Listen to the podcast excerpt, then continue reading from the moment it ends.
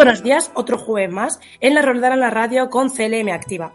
Hoy está con nosotros Sara Espinos Ferrer. Ella estudió Historia del Arte por la Universidad de Rovira y Virgili en Tarragona y posteriormente haría el máster de profesorado en la Universidad de Barcelona. Eh, actualmente está trabajando como profesora y ahí fue cuando se pudo doctorar también por la Universidad de eh, Rovira y Virgili por Historia del Arte. Ella hoy nos viene a hablar sobre Maruja Mayo. ¿Qué tal estás, Sara? Hola, ¿qué tal? Muy bien. Muy contenta. Pues nada, encantada de estar contigo también. Bueno, empiezas a contar un poquito quién fue Maruja Mayo. Pues Maruja Mayo, em, su nombre real era Ana María Gómez González. Ella nació en, 1902 en Viveiro, en Lugo. Y mm, bueno, era, era la cuarta de 14 hermanos, imagínate qué familia más numerosa. Estuvo un tiempo con sus tíos, pero y después ya con sus padres. Entonces, em, lo que creo que, es bonito destacar de ella es que ya desde un inicio, ¿no? desde la infancia, ella se ve muy motivada por, el hecho de dibujar y, y, eso la llevó a estudiar Bellas Artes en la Academia de San Fernando en Madrid. Y allí sí que, bueno, claro, esos estudios fueron para ella un antes y un después muy importante, porque allí coincidió en la Academia de San Fernando pues con Buñuel, con Lorca, con Dalí, y, y vivió ¿no? toda esa energía, esa confluencia de reflexiones de la generación del 27. Ella después, eh, cuando estalló la guerra civil, se exilió, volvió en los años 60 y la verdad es que tuvo una vida muy longeva, vivió hasta 1995 y, toda ella pienso que cuando la escuchas en, sus entrevistas, bueno, es que era un ser maravilloso, muy inteligente, era un pozo sin fondo de conocimiento. Y, creo que, vale la pena recordarla y reivindicarla, porque no solo como artista, sino como intelectual, como feminista, como mujer liberada. Y, yo creo que, es, no, puedes explicar eh, Maruja Mayo sin toda esa parte. No, no es solo su obra, toda ella era una obra en sí, de alguna manera. Y, pienso que, reúne muy bien todo, todo ese ámbito de modernidad que llegó a Madrid ¿no? Eh, en los años 20 y después recoge también la modernidad de la movida madrileña, porque ella estuvo también como vinculada a ese proceso. Qué, bonito, pues bueno, podemos decir eso, que fue una mujer bastante polifacética y que no solamente mm, habría destacarla en una de, eh, pues en, el arte, ¿no? Sino que también pues en otras muchas áreas. Eh, si tuvieses que decir alguna obra suya destacable, ¿cuál nombrarías? Pues hay, muchas y de, hecho podríamos decir que ella, ¿no? Lo que te decía, ella incluso era como una, obra. Pero mm, a mí me gustan, por una parte, mucho las, las que hace en Madrid en, la década de los 20, sobre todo la verbena, en la que allí eh, intenta, ¿no? Mm, hablarnos de, ese, de, esa, de, lo que era la verbena ¿no? en Madrid y recoge un poco todos los personajes que la caracterizan, esos personajes castizos, las majas, pero lo hace mm, desde un punto de vista muy moderno también. Entonces de allí destaca también el uso del color, cómo son sus personajes, la arquitectura de sus personajes. Y después yo destacaría la obra que hace sobre todo ya en su exilio en, en América, en en Argentina, en Chile, sus naturalezas vivas. Y me gusta mucho hablar de eso o, reflexionar sobre eso, porque estamos acostumbrados a, que tenemos obras de naturalezas muertas. Pero ella no, ella hace naturalezas vivas porque con el color son vibrantes y, están llenas de vida. Entonces ella muestra un poco mm, su conexión con la naturaleza, que la tuvo siempre. Y esa conexión pienso que es muy importante el color de allí eh, confluye ¿no? mucho con el de, la década de los 20, de las verbenas. Pero eh, hay, hay, historiadores que dicen que, las naturalezas vivas es como, se, como si se hidratara su obra de, las, ¿no? de la época de los 20. Y yo pienso que esas dos ¿no? vertientes son, son muy destacables en su trayectoria. Muy interesante, además, como has dicho, bueno, ya se tuvo que exiliar. O sea, digamos que vivió en una época bastante crítica en España, pero aún así, bueno, ella pudo dedicarse y continuar a, pues, un poco a lo que ella quería. Y como has dicho, ¿no? Naturalezas muertas, pero que demostraban también un poco, pues, la vida y yo incluso diría las ganas de, de, de vivir que podría, que podría tener. Eh, ¿En qué museos podemos encontrar sus obras? Pues eh, sobre todo aquí en España los encontramos en la, en la colección permanente del Reina Sofía. Allí hay mucha obra suya y recomiendo a todo el mundo que vaya a verla. La verdad es que lo que decías, ¿no? Ella realmente trabajó siempre de artista. Entonces ya en los años 20 ella era reconocida por su, por su arte ganó premios, expuso, viajó a París, donde fue reconocida por el surrealismo, volvió, se exilió y realmente en América también fue muy considerada su obra. Entonces, eh, es de las artistas eh, mujeres que en realidad sí que, sí que cosecharon una buena, no sé si llamarlo fama, en vida, fueron ella fue muy reconocida y su obra fue muy, muy reconocida. En América también. Lo que le pasó es que cuando volvió aquí en los años 60, pues aquí, bueno, es que nadie se acordaba de ella. Y eso a ella le dolía mucho porque ella había sido, bueno, había estado allí en, en el meollo. Y entonces volvió y no, y no se la recordaba. Y no fue hasta los años 70, ¿no? Con ese punto álgido de la movida madrileña que se la recuperó y se le volvió a dar y se la volvió, ¿no? A colocar en el sitio en el que, en el que tendría que haber estado siempre.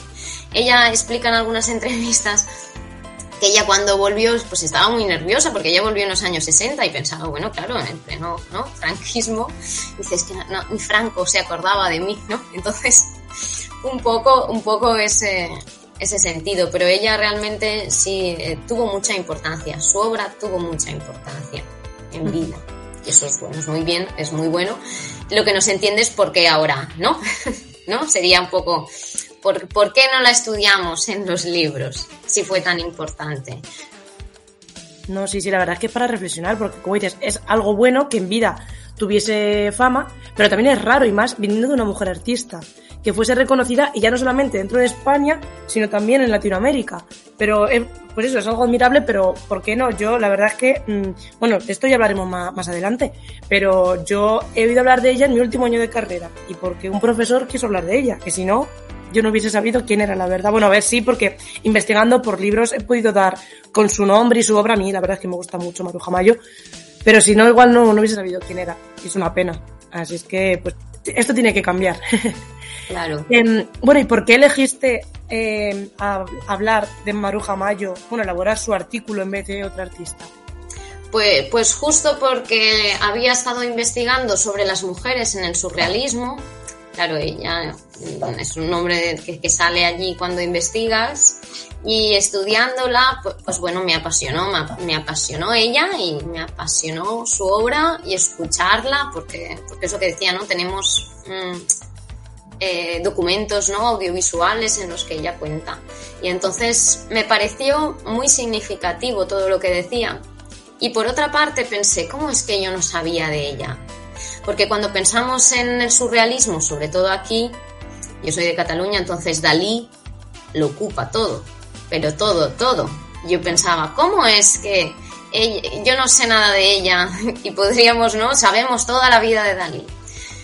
Y entonces yo la comparaba un poco y pensaba, es que, es que no, no, no entiendo, porque su obra es de, es de una calidad artística pues perfectamente comparable, no es menor. Y, y, y, pensaba también, es que ella, que participó, ¿no? También un poco como de happenings, de performance, porque ella misma, ¿no? Hacía, pues, con su cuerpo, unas fotografías y me recordaba también mucho a, a, cómo era Dalí, ¿no? Que él mismo se había convertido un poco en su, como en su obra. Y entonces pensaba, un personaje tan carismático, reconocido muchísimo en América también, y aquí no lo conocemos. Y, y con eso no quiero decir que, que Dalí no era buena. No, no, claro que sí. Pero ella estaba al mismo nivel. Y entonces aquí no entendía yo, no pensaba, ¿cómo es que a mí nadie, es que a mí nadie me habló de ella en la carrera? Nadie. Porque claro, Dalí lo abarcaba todo, no, dejaba espacio para más. Y, y, por eso yo, bueno, cuando, cuando empecé eso, a investigar sobre mujeres y surrealismo, bueno, pues ella me cautivó mucho. Y entonces cuando surgió la posibilidad de, escribir el artículo, pues yo, yo propuse a ver si podía escribir sobre ella. Y muy bien, lo hiciste, hay que felicitarte. Desde luego invitamos a los oyentes que, bueno, como siempre saben que en la página web pueden descargarse en PDF completamente gratuitos los, los artículos de donde está, pues aparecerán todas estas artistas de las que estamos hablando.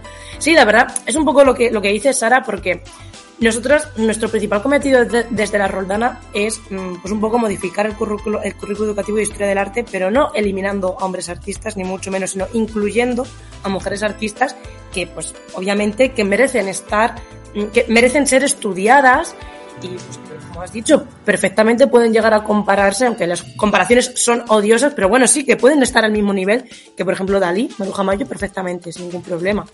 Claro, claro, claro. completamente de acuerdo.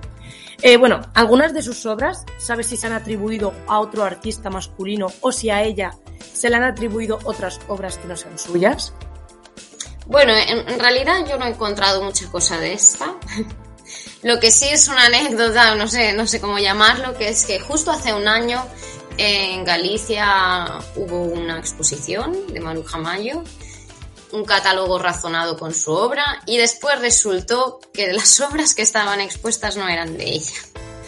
Fue así un poco un caso mediático y, la verdad es que, no, que no, no, sabría decirte muy bien cómo terminó la cosa de, ese caso mediático, pero eh, creo que a ella no le ha pasado lo que sí a otros artistas, ¿no? Que obras suyas les, han puesto la firma de un artista hombre, ¿no? Entonces yo creo que no.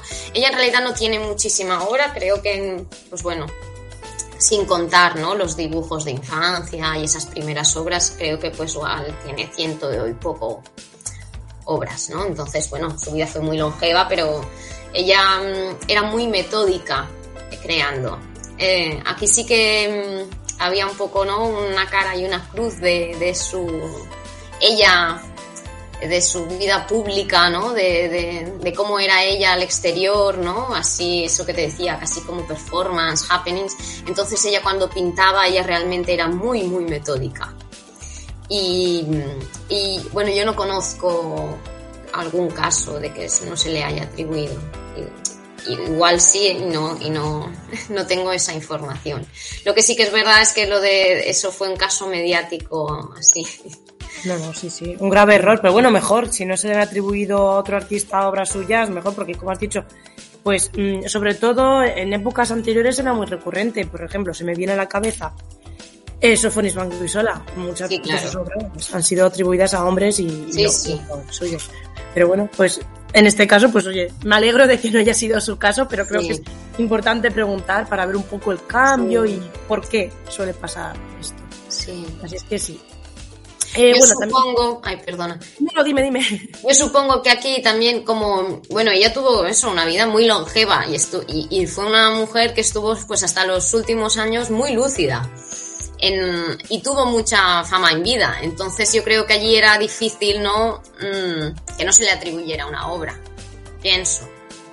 En ese sentido. Mm. No, pues eso, eso es importante. Claro, ya. Mm, también igual es lo que dices tú, si tuvo una vida muy longeva y estuvo muy lúcida, también un poco se encargaría de, bueno, aparte de firmar las obras, pues también es que es verdad que yo creo que mm, Maruja Mayos tiene como, ¿cómo decirlo? Una técnica, o incluso, no ya no digo temática, sino una técnica muy particular suya. Y eso también hace que sea muy, que se pueda diferenciar de cualquier otro artista. Esto ha pasado también con otras artistas que he, podido entrevistar. Es difícil confundir, es como si tú un Dalí, sabes que, es de Dalí, pues lo mismo pasa con Maruja Mayo. Sí, eso, Absolutamente. Sí, de, hecho hay historiadores que, bueno, que no la incluyen en, el surrealismo, porque de hecho es tan particular su obra que es difícil, ¿no? De introducirla en un estilo movimiento concreto. También no la comparan mucho con Frida Kahlo y a Frida Kahlo pues le pasa lo mismo, que, es surrealista, bueno, es que tiene ¿no? ese estilo tan concreto suyo, tan particular que es difícil pues incluirlas, en, ¿no? etiquetarlas. Y, y, sí, sus obras son, son inconfundibles. Su estilo, su pincelada, ¿no? la arquitectura de sus figuras, de sus personajes. Mm. Sí, Sí, a mí me recuerda un poco a, otra surrealista, bueno, española, Remedios Varo. Sí, claro. Pues pasa también que es muy. es inconfundible, pero tiene su esencia. Ahí sí, son pinturas que son casi murales, ¿no? En muchos de sus casos. Sí, sí. Y bueno, para los interesados que nos estén escuchando, ¿qué libros o manuales podemos usar si queremos aprender más de ella o qué fuentes pudiste tú consultar a la hora de elaborar su artículo?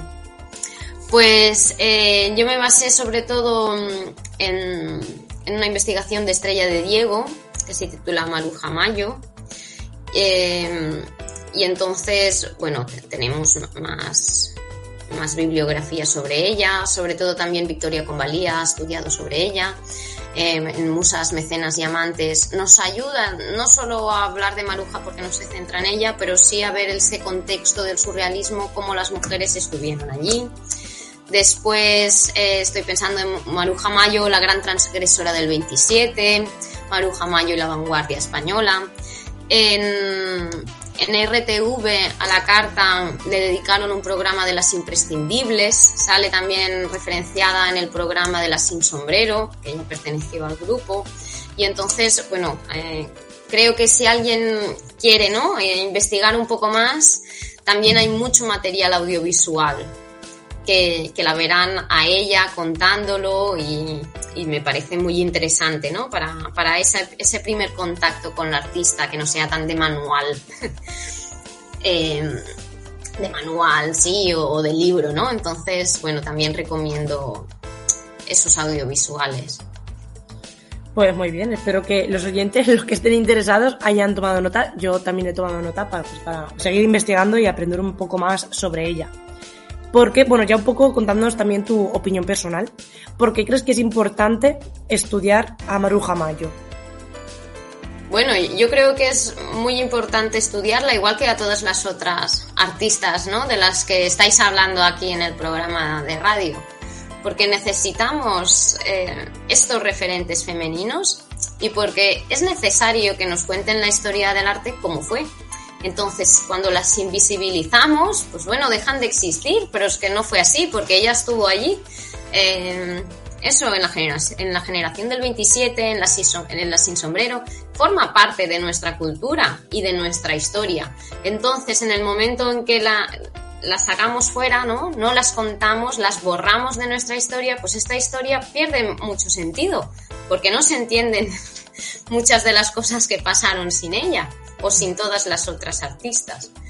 Entonces, ya no solo reivindicar el papel que tuvieron, que en muchos casos pues fue muy importante, sino también es que si no, no contamos una historia real. Sin historia del arte explicamos a Dalí y no explicamos a ella, y si la contamos, ¿no? O si, si la referenciamos es solo porque era amiga de Dalí, pues es que no estamos contando lo que fue en realidad ni podemos entender después todas esas sinergias de pensamiento que salieron de allí. Y claro, es que es súper necesario. Sí, porque si no, pues eso, la, la, historia, en este caso del arte, estaría incompleta. Claro. Porque tú has dicho que, que no la, a ella no la llegaste a estudiar en la carrera, pero ¿estudiaste alguna otra mujer o cómo llegaste a conocer a Maruja Mayo si no la estudiaste en la universidad? Yo en la universidad, la verdad es que no recuerdo haberla estudiado. Yo en la universidad estudié muy pocas mujeres artistas. Algunas me las nombraron, sin más, así como listado. Y donde sí que estudiamos y mm, profundizamos un poco más, pues fue en siglo XXI, arte contemporáneo. Entonces allí sí que salieron muchas.